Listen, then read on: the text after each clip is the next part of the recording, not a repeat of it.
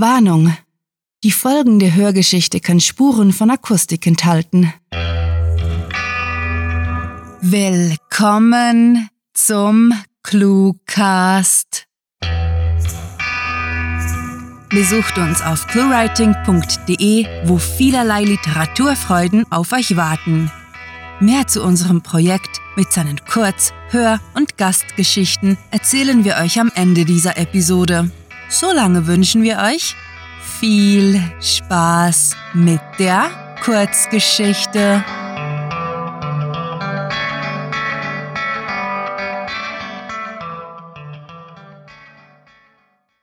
Zaira ist zu alt für diesen Mist.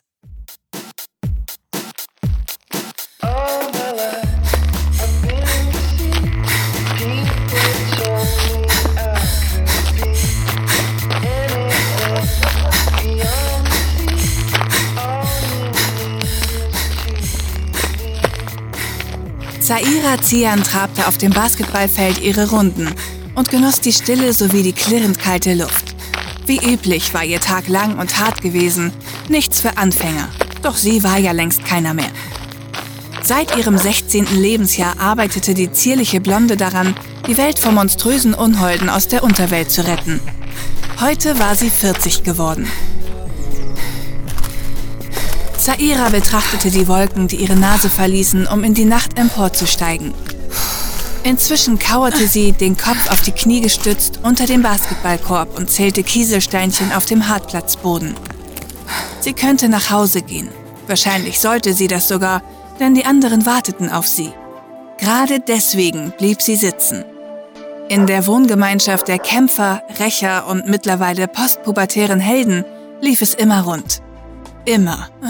Mal trampelten Dämonen unvorangemeldet durch den Garten, ein anderes Mal flogen Wickers im Wohnzimmer herum, wiederbelebte Nazi-Zombies verstreuten ihre fauligen Glieder im Bad und sogar der Vampir im Kühlschrank verwunderte sie kaum.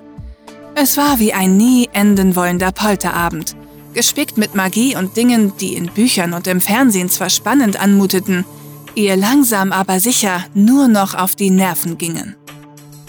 Natürlich, mit 16 war die Aussicht auf solche Abenteuer wahnsinnig verlockend gewesen. Mit 16 war schließlich jeder der Überzeugung, allen Unsicherheiten zum Trotz etwas ganz Besonderes und für Großes bestimmt zu sein. Und Zaira war natürlich auch so eine Narzisse gewesen. Man kann von einem Teenager lediglich ein geringes Maß an Zweifel und Vernunft erwarten, wenn jemand auftaucht und ihn zum Auserwählten erklärt. So war es auch ihr ergangen, als Harvey ihr dieses Schicksal eröffnet hatte.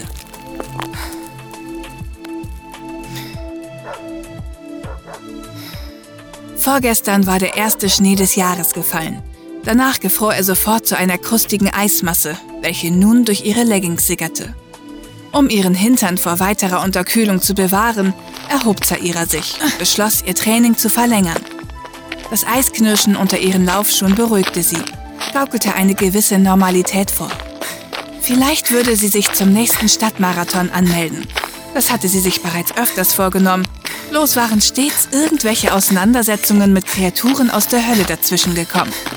Wer brauchte schon Ausdauersport, wenn der Alltag regelmäßig akrobatische Kampfeinlagen beinhaltete?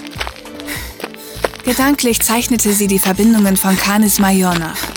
Bis vor kurzem hatte sie sich ab und zu gefragt, was ohne Harveys Auftauchen aus ihr geworden wäre. Eine Astronomin? Hätte sie Medizin studiert? Soziologie? Oder hätte sie wie ihr Vater eine handwerkliche Ausbildung gemacht und säße in einer Werkstatt inmitten von Ersatzteilen? Ein kleiner Laden am Pier gefiele ihr auch. So einer, der Kinkerlitzchen an Touristen verkaufte. Letzthin hatte sie es ernsthaft in Erwägung gezogen, eines der leerstehenden Lokale anzumieten. Ein gemächliches Leben, das wäre was, sinnierte die versierte Heldin schwärmerisch. Allerdings war ihr bewusst, dass allein die Idee lächerlich war. Sie konnte es geradezu sehen, wie sie im grobmaschigen Wollpullover hinter dem Tresen hockt, eine freundliche Unterhaltung mit einem kunstinteressierten Rentnerpaar führt, als das Türglöckchen schellt, eine Horde Werwölfe hereinplatzt und ihr schönes Porzellan zerschlägt. Der Kampf gegen das Böse war ihre Berufung. Und das hatte die Angewohnheit, ihr überall hinzufolgen, sie aufzuspüren wie ein fieser Bluthund. Aus Zairas Handy schepperte eine 90er Jahre 8-Bit-Melodie. Sie linste aufs Display und ächzte, bevor sie den Anruf entgegennahm. Was gibt's? Zaira, wo zum Teufel steckst du? Wir brauchen dich. Hier ist... Ah! Damit war das Gespräch beendet. Wenig erstaunt über den seltsamen Austausch, scrollte sie durch das Telefonbuch und wählte Harveys Nummer. Als es klingelte, trottete sie gemütlich zum anderen Ende des Sportplatzes, wo sie ihre Tasche abgestellt hatte. Sie haben den Anschluss von Harvey Harris erreicht. Ich bin zurzeit nicht erreichbar. Bitte hinterlassen Sie eine Nachricht nach dem Piepton. Sie verschaffte ihrem Frust mit einem neuerlichen Seufzen Ausdruck und verstaute ihr Handy unter dem Bund ihrer Leggings. Sie fühlte sich zu alt für diesen Mist. Heute mehr denn je. Erst kürzlich hatte sie sich einen Tumor aus dem Lymphknoten unter dem Arm entfernen lassen müssen. Bald werden andere Gebrechen folgen. Und wenn sie Glück hatte, wäre das das Ende ihres Daseins als Auserwählte. Na gut, klönte Zaira vor sich hin. Es muss ja wohl sein. Geschwind band sie die Haare zu einem hohen Pferdeschwanz und klopfte sich anschließend aufmunternd auf die Oberschenkel. Retten wir die Welt. Schon wieder. right?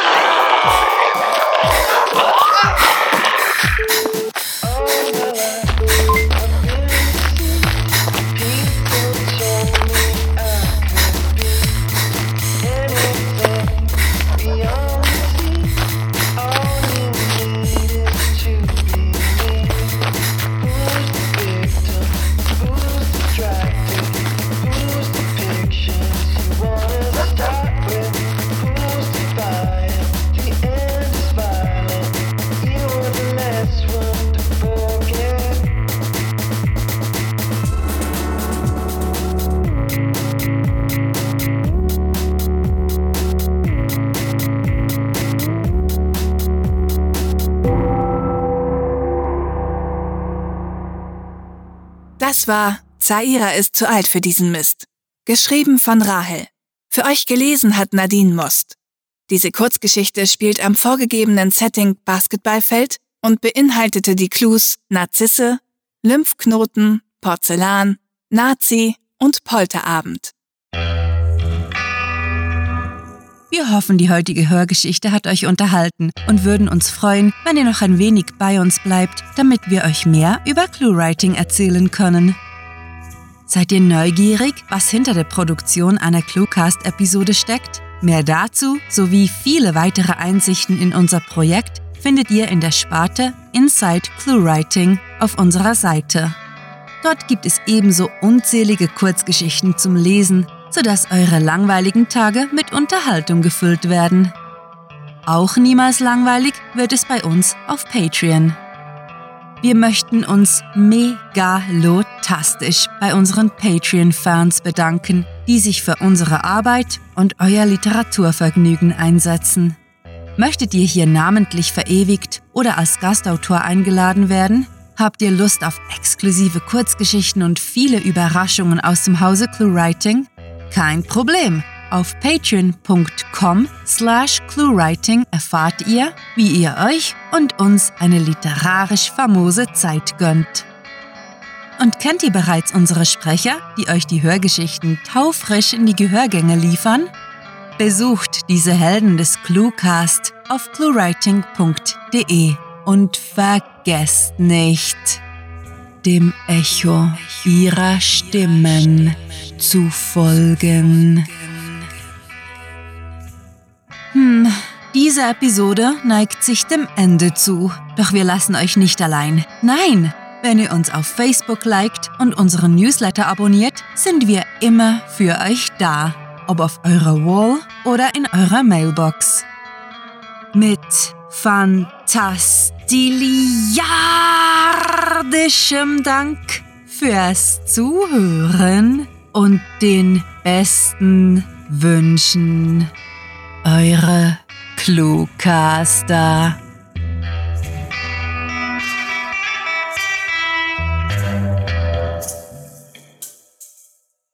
Wir möchten uns am Ende dieser Hörgeschichte die Zeit nehmen, all den Takes zu gedenken, die dem Schnitt zum Opfer gefallen sind. Der Cluecast ist eine Produktion der Literaturplattform ClueWriting. Für Feedback, Anregungen, Literatur und weitere Informationen begrüßen wir euch jederzeit auf www.cluewriting.de. Grandiotastischen Dank.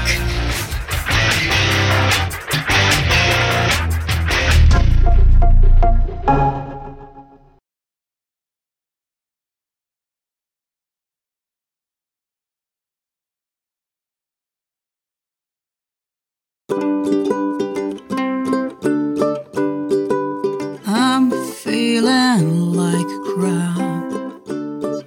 Not so happy today. I want to get rid of it. The flu. Ta-da! Dead air.